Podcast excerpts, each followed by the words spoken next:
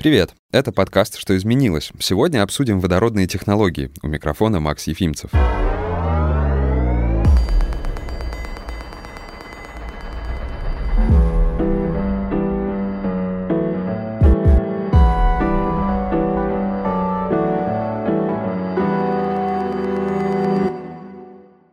данным счетной палаты, разведанных запасов на разрабатываемых месторождениях нефти в России хватит еще на 35 лет добычи. Тем не менее, это уже ощутимый горизонт, так что перспектива недостатка энергии заставляет страны инвестировать в новые исследования. В результате появляются не только более эффективные способы использовать существующие ресурсы, но и принципиально новые виды энергии и сырья. Например, водородная технология, когда в качестве топлива выступает не привычный нам нефть, газ и уголь, а водород. Это самый распространенный элемент во Вселенной, а единственный продукт его сгорания вода, что делает водород идеальным источником энергии для окружающей среды. В новом эпизоде подкаста мы разберемся, правда ли водород — это топливо будущего и какие возможности уже сейчас открывают водородные технологии.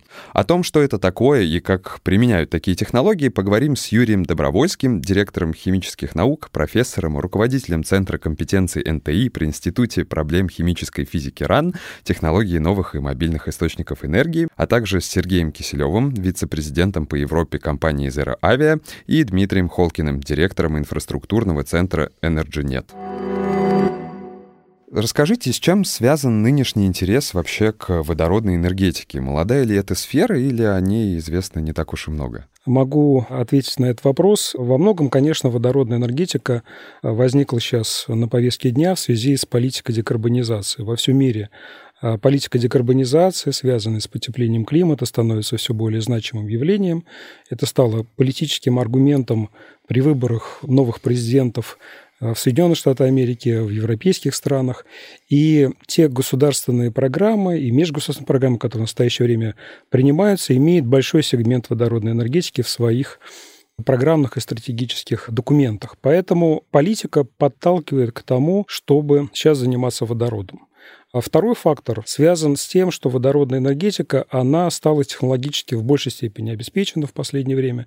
Появились новые технологии, эти технологии стали экономически подходящими для того, чтобы их уже использовать в практических кейсах. Ну, я тогда сначала позволю себе немножко поспорить, да, я больше 25 лет занимаюсь именно водородными технологиями, водородной энергетикой, да, и вот сейчас она, причем именно практическим применением, с Дмитрием мы пересекаемся в основном в политических задачах и в экспортных, э, там, где идет речь о экспорте, а я занимаюсь, собственно говоря, технологиями. Поэтому первое, что я бы сказал, что, конечно, никакой водородной энергетики э, быть не может, а все-таки будет э, энергетика на возобновляемых источниках энергии, в которых водород является одной из частей этой цепочки. Если говорить вообще о сжигании, то легче легче сжечь углеводороды, чем водород, дешевле обойдется. Но то, что нельзя сделать с углеводородами, можно сделать с водородом. Я даже не говорю о экологической чистоте и климатических вопросах, а просто технически. Водород можно не сжигать, а электрохимически окислять, то есть непосредственно превращать в электроэнергию, вообще убирая стадию сжигания. И тогда у вас намного выше КПД, абсолютно отсутствуют выбросы и никаких тепловых загрязнений и так далее. То есть у водорода несколько функций, которые одновременно может выполнять. То есть это, с одной стороны, конечно, энергоноситель, но энергоноситель вторичный, его все равно из чего-то придется получать. Хорошо, если из ВИА. Тогда это водород зеленый, экологический, климатически нейтральный. Второе. Водород вообще-то хорошее топливо, в первую очередь. Коллега сидит, который занимается авиацией, прекрасно понимает, что энергоустановка на борту, масса ее, энергоемкость ее, это основное для того, чтобы в такой технике можно было применять такое горючее. И это действительно делается уже сейчас. Если вы смотрите планы, большинство авиа, автопроизводителей, производителей водных судов очень активно в этом работают сейчас. 5-6 лет, как это активно начало развиваться. Поэтому все мы находимся в одном положении. Нету еще рынка, рынок сырой, нету еще законченных разработок, то есть все в одном бегаем. Третья часть. Водород еще химический компонент, и что очень важно для экономики, это компонент, который участвует в процессах, которые выбрасывают много углекислого газа. Это химический реагент для получения, в первую очередь, например, всех азотных удобрений. Первично там водород, полученный из углеводородов. СО2 выбрасывается в атмосферу, ну, страшно загрязнительно на самом деле. Вся металлургия черная. Это огромный загрязнитель, за ними углеродный след огромный тянется. И то есть можно очень много отраслей, где замена просто традиционных реагентов на зеленый водород приведет к очень сильной декарбонизации всей цепочки поставок. И это может быть очень-очень интересно. Ну и последнее, на самом деле водород для России транспорта это отдельная история. Потому что у нас есть, вы на электробусах российских в Москве ездили, зимой особенно. Ну, наверное, догадываетесь, электробус, в котором включается дизельный обогрев зимой, ну, выглядит не сильно экологически чистым. Это связано именно с источником энергии, который там стоит с аккумуляторами. Так вот, утопленных элементов, которые работают на водороде, есть минус для техники. У него не 100% или 90% КПД, как у аккумуляторов, но зато оставшееся тепло вполне в российских условиях очень актуально перерабатывается в и энергия, и тепло, причем хорошее, качественное, которое не надо охлаждать, прям можно это делать. То есть водород на самом деле это компонент многих цепочек, в том числе энергетической, но водородная энергетика, ну, сам по себе термин, ну, не очень корректный. Хотя mm им пользуются, безусловно, это международный термин. mm Вот правильнее говорить о водородной экономике, поскольку только комплексное использование водорода может дать эффект. mm Хорошо, учтем. Спасибо.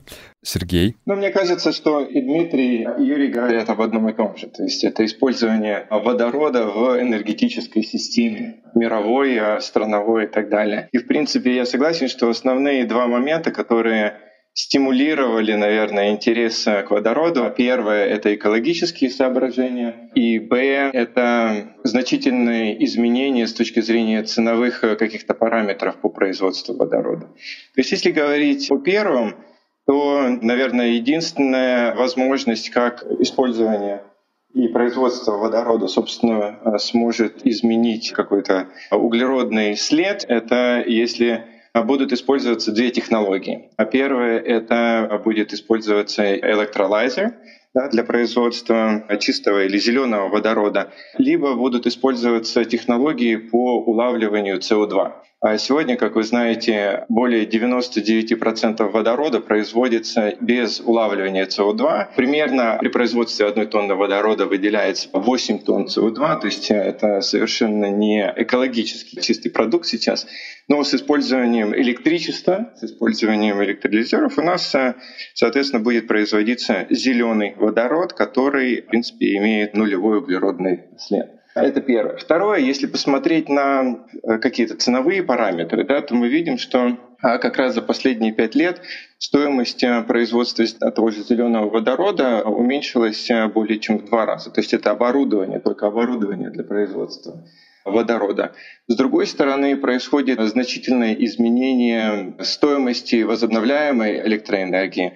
А, которая необходима как раз для производства зеленого водорода. Это то, как раз о чем говорил Юрий, то, что водород будет встраиваться в энергетику, в которой очень большая часть производства электроэнергии будет на возобновляемых источниках энергии. И водород будет являться как бы буфером или средой, которая будет накапливать энергию, которую можно потом использовать ну, в различных энергетических процессах. То есть это либо для индустриальных процессов, либо для обогрева, генерации электрической энергии, либо в транспорте. Мы уже затронули немножко эту тему, но хочется ее немного развить. Расскажите, чем водород лучше в использовании, нежели чем другие традиционные источники энергии, там уголь, нефть, природный газ. Понятно, что у него меньше углеродный след, а что еще? Но я думаю, что все понимают, что, по крайней мере, по поводу транспорта. Электрический транспорт все-таки заменит в ближайшее время, при том, что он сейчас пока дороже, чем традиционный автомобиль. Вот я думаю, что вот здесь все кто сидят, убеждены, что там через 5-10 лет городского транспорта, не электрического, практически не будет. Это вопрос, в первую очередь, экологии больших городов, потому что дышать у нас в Москве уже невозможно. Да? А во-вторых, это в том числе и вообще экологии. Если будет, опять же, чистые источники энергии. Чуть-чуть возражу предыдущему коллеге, если мы получаем водород электричеством из сети, никакого зеленого водорода мы не получаем. Мы получаем водород с тем же углеродным следом, который есть в нашей экономике. Единственный зеленый, если стоит ВИА, и без всяких промежуточных стадий мы его прямо перегоняем в водород. Все остальное не зеленый. Угу. Вот. То есть из сети он уже не зеленый, ну, по смыслу, да, процесс. Да, но возвращаясь к этому. Значит, если говорим о транспорте, любом транспорте, причем, ну, по крайней мере, у неспециалистов, это вызывает только одно, это аккумулятор. Это литионики, это аккумуляторы. Но мы все знаем недостатки их для многих применений. Ну, опять, хороший, на самом деле, я могу критиковать сколько угодно, но Москва передовой город в внедрении электрических технологий. Я могу критиковать электрические автобусы, но они есть, и такого количества нету ни в одной стране мира мира, как в Москве. Но что мы видим? Три недостатка его. Во-первых, на очень тяжелая энергия, на единицу энергии очень большая масса тратится. То есть на самом деле Тесла таскает в основном на себе большой аккумулятор и чуть-чуть корпуса с людьми. Да? Вот да. основное он таскает аккумулятор. Это плохо, да, потому что мы плохо тратим энергию. Ну, в конце концов, на производство такого объема этих аккумуляторов же тоже затрачивается. Это абсолютно верно. Вторая деталь. Тоже, вы знаете, второй недостаток. Вы должны либо очень часто заряжаться, чтобы быстро это было. Ну, московский электробус проезжает одно кольцо и становится под быструю зарядку. Да, это небольшое расстояние совсем. Либо вы должны очень долго заряжаться. То есть это в Европе типичный домашний автомобиль. Вы на ночь его включаете или идете на стоянку, засовываете в медленную зарядку, и пока вы покупаете что-то, он заряжается. Но это медленная зарядка, мы этого не очень любим на самом деле особенно в России. На морозе медленная зарядка, наверное, отдельная будет история и песня. Ну и вот этого лишены другие электрохимические источники, которые обладают теми же достоинствами, что, в общем-то, одно. Абсолютная экология. Вот вместе использования, не вместе производства. Абсолютная экология. Мы ничего не выбрасываем там. Можно говорить о углеродном следе, который получается, когда мы корпус, аккумуляторы делаем, но это уже вторично. Да? Это вопрос времени на самом деле. Значит, вот таким альтернативным источником аккумулятора является водородный топливный элементы, в которых мы привычно ну, это не совсем топливо, но по привычке, скажем, назовем водород топливо в данном случае, да, заправляем баллоны за те же 2-3 минуты, таким же пистолетом нажимаем, за 3 минуты уезжаем.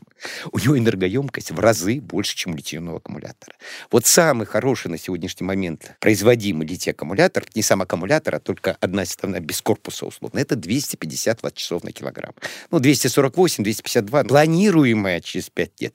В лучшем случае, ну, все равно не дойдет до 300. Угу. Самый плохой топливный элемент с баллоном водорода, это 750 ватт-часов на килограмм. О чем это говорит, что этот автомобиль будет, а, ездить намного, вот насколько больше энергоемкость, настолько больше он при этой же массе будет ездить. Угу. И это важно в первую очередь для городского транспорта, и вот критично это для авиационного транспорта. Вот есть много сейчас вариантов маленьких самолетов, правда, на аккумуляторах, но все знают их. В общем, ничего хорошего, на мой взгляд, из этого не получится. И поэтому большинство фирм и здесь уже повернулись к водороду. То есть самое основное, что произошло, и даже не цена водорода, да, самое основное, что произошло, мы научились компактное устройство, лучше или сравнимое с аккумулятором по своим геометрическим характеристикам и лучшее по весовым производителям. Да, и это не новая технология. Вот это не новая технология. Я в первом водородном автобусе, не в экспериментальном образце, который ездил по Лондону, по-моему, это был 2001 год.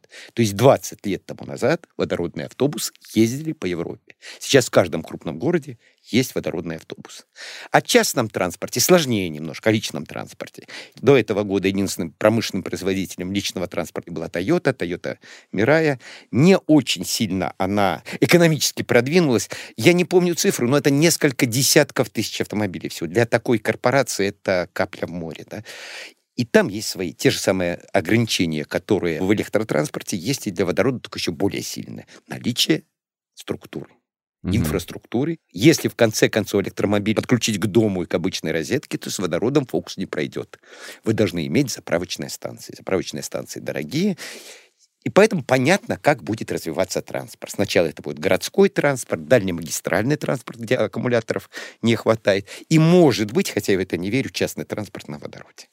Когда-нибудь, может быть. Знаете, если у вас будет возможность заряжаться дома или ездить заряжаться куда-то, я выберу, конечно, заряжаться дома. Знаете, я согласен с э, Юрием как раз о том, что для развития транспорта на водороде необходимо два фактора. Первое – это наличие зарядной инфраструктуры, и б – это какие-то большие потребители, которые достаточно запрограммированы или определенные пути следования. Да, допустим, это дальнемагистральный транспорт или городские автобусы. Да, это то, что развивается сейчас в том же Лондоне и по всему развитому миру. Такие компании, как Hyundai, даже Никола, которая сейчас прошла через определенную череду скандалов. Daimler объявил о том, что будет производить грузовики на водородном топливе. То есть все это говорит о том, что в принципе водородный транспорт не поднимает голову. Кроме того, то, что мы видели в Европе, допустим, в Германии, сейчас э, такие же пилоты делаются в других странах, это пригородные электрички ездят на а, водородном транспорте. Мы в Zero Avia в прошлом году, в сентябре, сделали первый перелет на таком достаточно большом самолете. Это самолет, который называется Piper. И это как раз те виды транспорта, которые будут развиваться, как я уже сказал. Это большие потребители с определенными а, маршрутами. То есть, допустим, если посмотреть на те же Штаты, 80% всех полетов — это 50 аэропортов.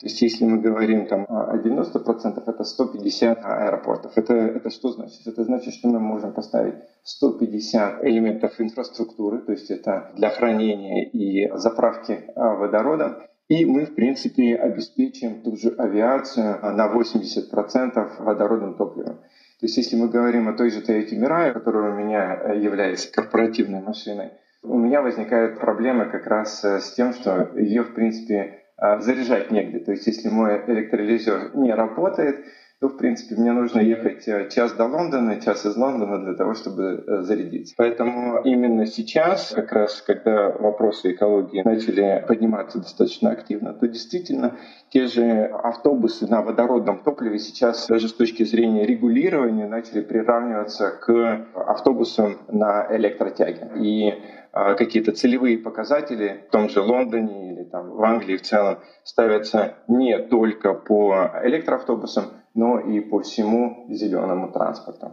И, в принципе, это то направление, по которому будет двигаться развитие водородной, как мы уже сказали, экономики. Да? То есть необходимы какие-то стимулы, да, с одной стороны для производства водорода, с другой стороны для того, чтобы стимулировать потребление. Потому что все-таки еще та же Toyota Mirai, она стоит гораздо дороже, чем та же Tesla. Те же автобусы на водородном топливе, они стоят ну, процентов на 20 как минимум дороже, чем электроавтобусы. То есть э, необходимо стимулирование как раз а, спроса которое в свою очередь приведет к экономии на масштабах и снижению стоимости тех же водородных автобусов.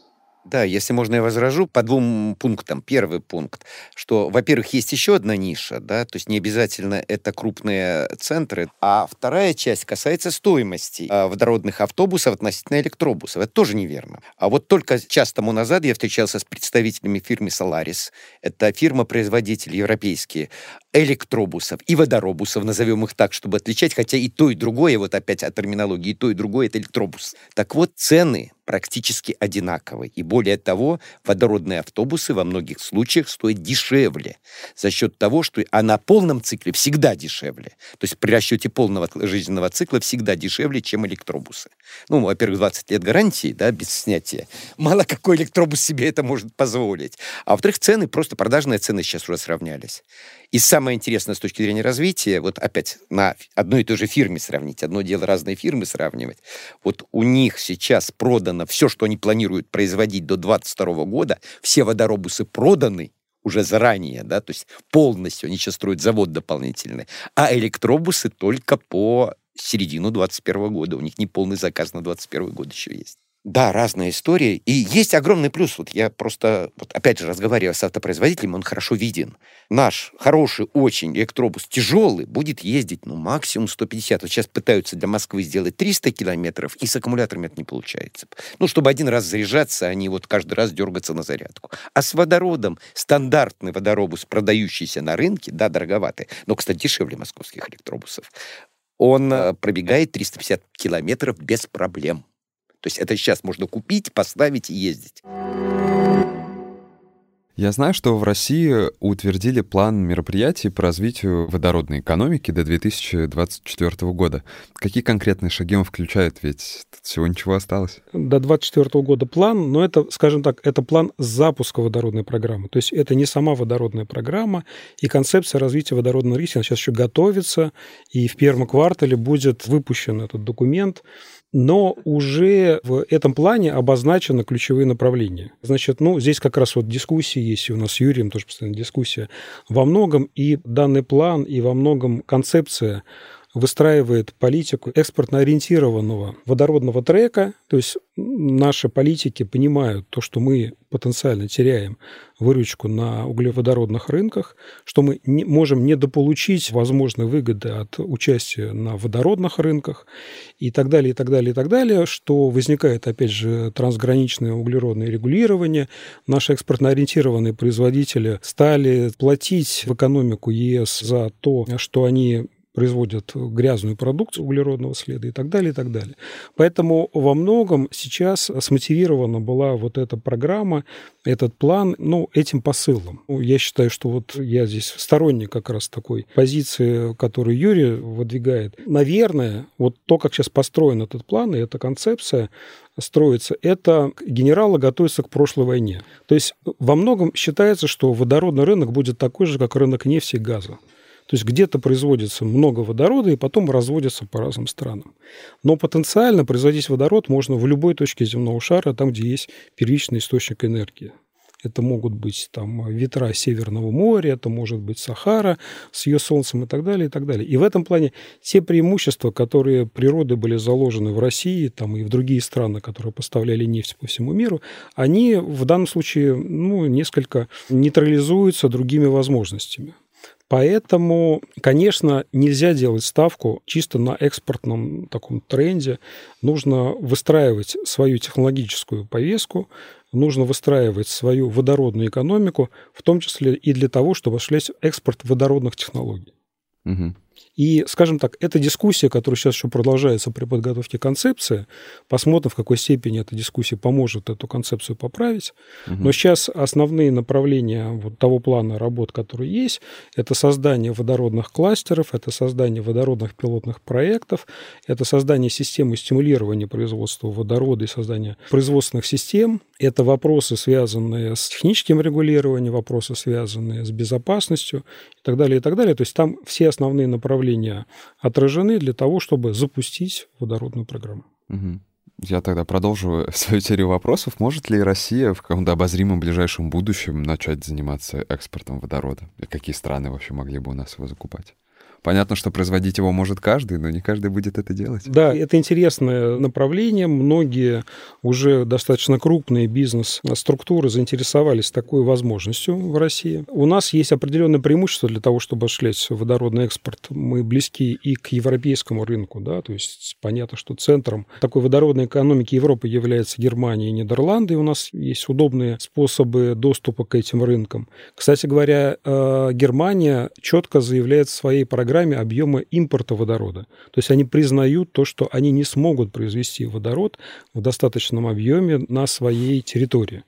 Поэтому они отрабатывают сейчас по многим направлениям, значит, и Россия, Африка, другие страны европейские, вопросы, связанные с производством водорода и отработкой пилотных поставок водорода. Вторая точка развития водородной экономики э, на карте мира – это Восток, это прежде всего Япония, Южная Корея. Это тоже страны, которые одни из первых заявили приоритет водородной экономики. Опять же, у нас есть определенное преимущество для того, чтобы по логистике быть более конкурентными, чем, например, Австралия, которая очень активно на этот рынок выходит. Скажем так, пилотные экспортные поставки водорода могут, ну, по моим оценкам, до 2025 года случиться. По поводу России, конечно же, мне кажется, что здесь достаточно большой потенциал. Я говорил, собственно, производство и экспорт водорода в двух направлениях в сторону Европы, которая сейчас очень сильно стимулирует действительно водородную тему. То есть водород рассматривается как один из компонентов программы, так называемой программы Net Zero, да, и по различным анализам, расчетам утверждается, что порядка 25%, 20-25% вообще всего энергопотребления к 50 году может быть на водороде. Если говорить, э, допустим, об Англии, где я живу, то э, здесь э, было такое утверждение о том, что, ну смотрите, мы по большому счету проиграли литий-ионную революцию, так давайте не упустим шанс как раз поучаствовать в водородной революции.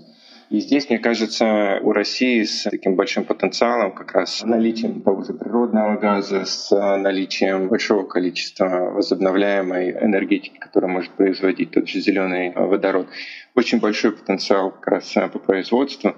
И экспорту водорода. Например, в той же Англии рассматриваются вопросы того, чтобы производить э, небольшие ядерные реакторы для производства водорода. Вот. То есть э, мне кажется, что действительно война за водородное что ли, доминирование началась. Вот. И если говорить о том, что, допустим, страны с дешевой э, электроэнергией делают, это, допустим, Саудовская Аравия, проект НИОМ, о котором э, многие, наверное, слышали, это проект в пустыне на 5 миллиардов долларов. Будут построены э, электролизеры на 1,6 гигаватт. В принципе, это огромные цифры на настоящий момент. И будет производиться порядка 650 тонн в день. Да? То есть это огромные цифры, если посмотреть на сегодняшнее производство там, в целом водорода. Да? То есть сегодня производится порядка там, 100 миллионов тонн водорода.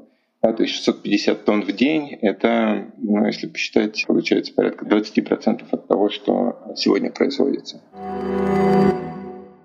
В 2018 году РВК совместно с ОСИ и фондом Сколково запустили конкурс «Апгрейд. Первый элемент» для разработчиков в области водородных технологий. Что интересного представили участники и финалисты? Там был вполне технический конкурс, то есть конкурс на достижение определенной энергоемкости для летательных аппаратов. Их должно было быть три. Первый элемент — воздух, первый элемент — земля и первый элемент — вода вот первый элемент Земля не нашлось ни одной команды, которая могла бы преодолеть те барьеры, которые мы поставили по энергоемкости. А вот с авиационным конкурсом получилось очень интересно, поскольку конкурс выглядит следующим образом. Давался коптер, делайте с ним что хотите, но он должен у вас иметь энергоемкость суммарно, ну, в пересчете на время полета, а время полета это было 3 часа с чем-то, ну, вы представляете, сколько летает, да, 30 минут. Для команд, которые участвовали в конкурсе, было поставлено 3 часа времени полета, причем на даже чуть большей размерности, чем DJI.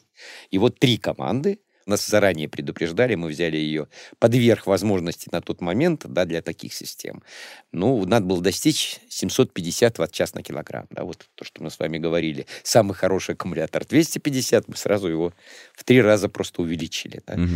И нам, кстати, иностранные консультанты говорили, что кроме нас, как профессиональной команды, мы в ней не участвовали. Никто побить эту цифру не может. Оно так и оказалось, но вот фантастика. Это команда, одна из них студенческая команда, другая команда, ну, там полупрофессиональная, потому что она была собрана из производителей авиатехники. Нет, те, кто занимался топным элементом, а те, кто занимались целиком авиатехникой. И третья команда была из тоже летчиков, но более дальней этой самой. Вот три команды преодолели барьер в 500 ватт-час на килограмм, то есть два раза больше, чем в аккумуляторе. Не дотянули чуть-чуть до 750.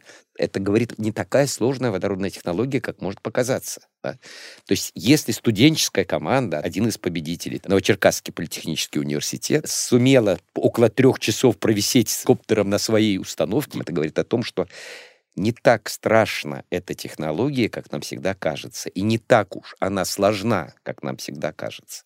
Это касается, кстати, аккумуляторов тоже. Угу. Да, с дронами прям удивили. И вот результат, да, то есть три с половиной не долетали, но около трех часов все три команды летали. Ну, это прям вообще вот так за глаза, потому что текущие все дроны, ну, у них там максимум минут 20. 35 есть, ну, по крайней мере, из тех, что мы используем. Да, да. Ну, был период, когда вот э, мы как организация установили мировой рекорд по продолжительности полета коптера. Он тогда был 4 с копейками. Угу. Сейчас это может быть бесконечная величина, скажу честно. Это зависит от того, какой бачок с водородом мы туда повесим. Какие еще российские проекты в области водородных технологий вы бы выделили? И вообще, на что, например, стоит обращать внимание инвесторам, которые собираются в них инвестировать? Если говорить про проекты, которые, ну, мне представляются такими перспективными с точки зрения, в том числе и российского предложения миру, это проект, в котором вот Юрий тоже участвует, и мы планируем участвовать в аналитической части, проект «Снежинка», так называемая. Это команда МФТИ поставила очень такую правильную, амбициозную задачу создавать безуглеродные автономные системы энергоснабжения для арктических территорий. То есть, когда мы можем получать энергию из окружающей среды, накапливать его, как вот Юрий говорил, на длительный период времени, ну, они закладывают, по-моему, неделю или две недели, и, в принципе, ну, при отработке всех технологий это будет позволять полностью избавиться от Дизельная генерация – это грязный источник энергии. Тем более это важно для арктических условий, где очень такая тонкая, чувствительная природа. И этот проект в настоящее время реализуется в рамках представительства России в Международном арктическом совете. Эта работа запланирована на три года. В 2024 году будет запущена вот эта арктическая станция, которая будет использовать сумму разных других технологий. Здесь как раз интересно тот микс, который используется, это и ветрогенерация, это и водородная энергетика, это система накопления энергии, это и новые технологии интеллектуального управления энергетической системой небольшой мощности. Это много всяких интересных находок, которые там будут собраны. И если будет отработан этот кейс, если будут удешевлены технологии, которые будут использованы там, то это хороший продукт как для других территорий Российской Федерации или же за рубежом, где нету большой энергетики. Дмитрий выбрал очень яркий проект. Это целое поселение, это целиком вся инфраструктура, поселение на десяток человек в северных широтах без подвоза электричества и без атомных электростанций заодно. На самом деле, если смотреть глобальные проекты, очень интересный проект, который сейчас точно будет, это проект РЖД-Росатом на Сахалине при поддержке э, Сахалина, и там он будет. Это полная водородная инфраструктура целого острова. Это водородный локомотив, это получение водорода и экспорт водорода. Причем получение водорода вот так же, как в Снежинке один вариант э, реализован, а на Сахалине их будет много. Это крупнотоннажное уже для России производство водорода. Прямо там на месте в Сахалине. Это коммунальное хозяйство на водороде. Вот весь комплекс на одном острове, если это будет, ну, на мой взгляд, более демонстрационно, красиво, масштабно проекта найти сложно. Это правда. Вот. А если говорить уж о более мелких, ну вот, к сожалению, наверное, Россия в этом отстает, хотя я сам авиацией во многом занимаюсь и слежу за этим. К сожалению, вот, на мой взгляд, в мире, конечно, проекты по водородной авиации, и не только пилотируемой, но и беспилотной, это фантастически интересно. Вот спасибо в том числе из Аэро, которые эту отрасль хорошо за последние полгода пропагандируют. На самом деле очень много, почти все крупные фирмы этим занимаются. Ну, Тут Россия, скорее всего, это не российский проект будет. И самые главные проекты на самом деле будут если говорить о производстве, это о транспортировке водорода. Потому что о чем мы не сказали сегодня, а это ключевой момент. Самое дорогое сейчас не производство водорода. Самое дорогое сейчас это транспортировка и хранение водорода. Это часть, которая съедает до 70% от стоимости продажной водорода. Ему нужны какие-то особые условия, чтобы его перевести? Нет, это очень легкий газ и очень низко сжижаемый. Сжижается при очень низкой температуре. Из-за этого надо перевозить вот как СПГ и хранить в жидком состоянии, либо его надо перевозить под давлением. На самом деле и в одном и в другом случае везете только оболочку, водорода там очень мало, он очень легкий. И вот здесь есть вызов для России, хотя «Газпром» очень сильно сопротивляется этому вызову. Ситуация такая. На самом деле, самый простой способ транспортировки водорода и самый дешевый – это трубопроводный. Это когда мы не используем высокого давления, да, потому что на компримирование мы тратим огромное количество энергии. Уже есть такие опыты, они фантастические. То есть есть город, который в течение 10 лет работает только на водороде с трубопроводной подачей, с аналогичной нашей трубопроводной подачей. То есть вот так же разводится, как у нас природный газ, так же разводится водород. Да, есть вопросы. Есть вопросы материала материаловедения. Не каждый материал выдерживает водород. Есть вопросы оборудования, которое работает с водородом. У нас стоят перекачивающие станции на одних материалах. Вероятно, если перекачивать водород, нужны будут другие материалы. Инфраструктура. На самом деле она похожая. И, на мой взгляд, достоинство, экспортное достоинство России, вернее, как страны-экспортера, это наличие системы трубопровода в Европу. Это удешевляет это все в разы. И вот проверить это, можно ли на этом. Известно, что по новым веткам можно, это известно просто. Но вот по всей инфраструктуре, каждая дорогая задача, да, проверить всю нашу инфраструктуру газовую на возможность перекачки водорода. Но вот это шанс для нас остаться экспортерами энергоресурсов. Потому что, еще раз, не производство водорода, а в дальнейшем тем более не производство водорода будет лимитирующим, а доставка водорода. Нету в Европе избытков никакой энергии, чтобы они сами себя обеспечили, ни солнечной, ни ветровой, слишком населенный, слишком энергонапряженный регион. Вот я в немецком энергетическом агентстве иногда в дискуссиях участвую. Есть такая гипотеза, и, на мой взгляд, правильная. Вот кто за 3-4 года ближайших не встроится в рынок продажи водорода, тот уже не встроится туда никогда. А вот это наше топтание государственное, давайте подумаем, они обманут ли нас, а давайте, а надо ли нам это делать, куда они денутся. Да денутся, ребята. То, что сказал Дима, возобновляемые источники на каждом углу. Африка в 10 раз дешевле нас. Ну и последнее к этому, на самом деле, вот моя позиция в этом одна, что Россия не только... Вот мы привыкли, что Россия — это страна-бензоколонка. На самом деле страна, вот особенно когда с азиатскими странами разговариваешь, это особо заметно. Ну, кстати, и с немцами тоже заметно. Вообще-то мы великая научная держава держава была, И, в принципе, обладая во многих областях, что интересно, именно в области водорода, компетенциями, не уступающим европейским и мировым. И у нас есть шанс стать не только поставщиком того самого водорода, но и поставщиком технологий для этого. И вот идеальное условие рынка, он только организуется. Нету вызревших технологий. Все технологии применения водорода находятся примерно на одном уровне. Плюс-минус, если поедете по странам, посмотрите, что стоит примерно одинаково, и мы на этом же уровне. То есть мы еще, как в других областях, здесь еще не отстали настолько, чтобы не понимать, что в этой области делается. У нас плохо немножко с инженерией. Бывает бывают проблемы с инженерией.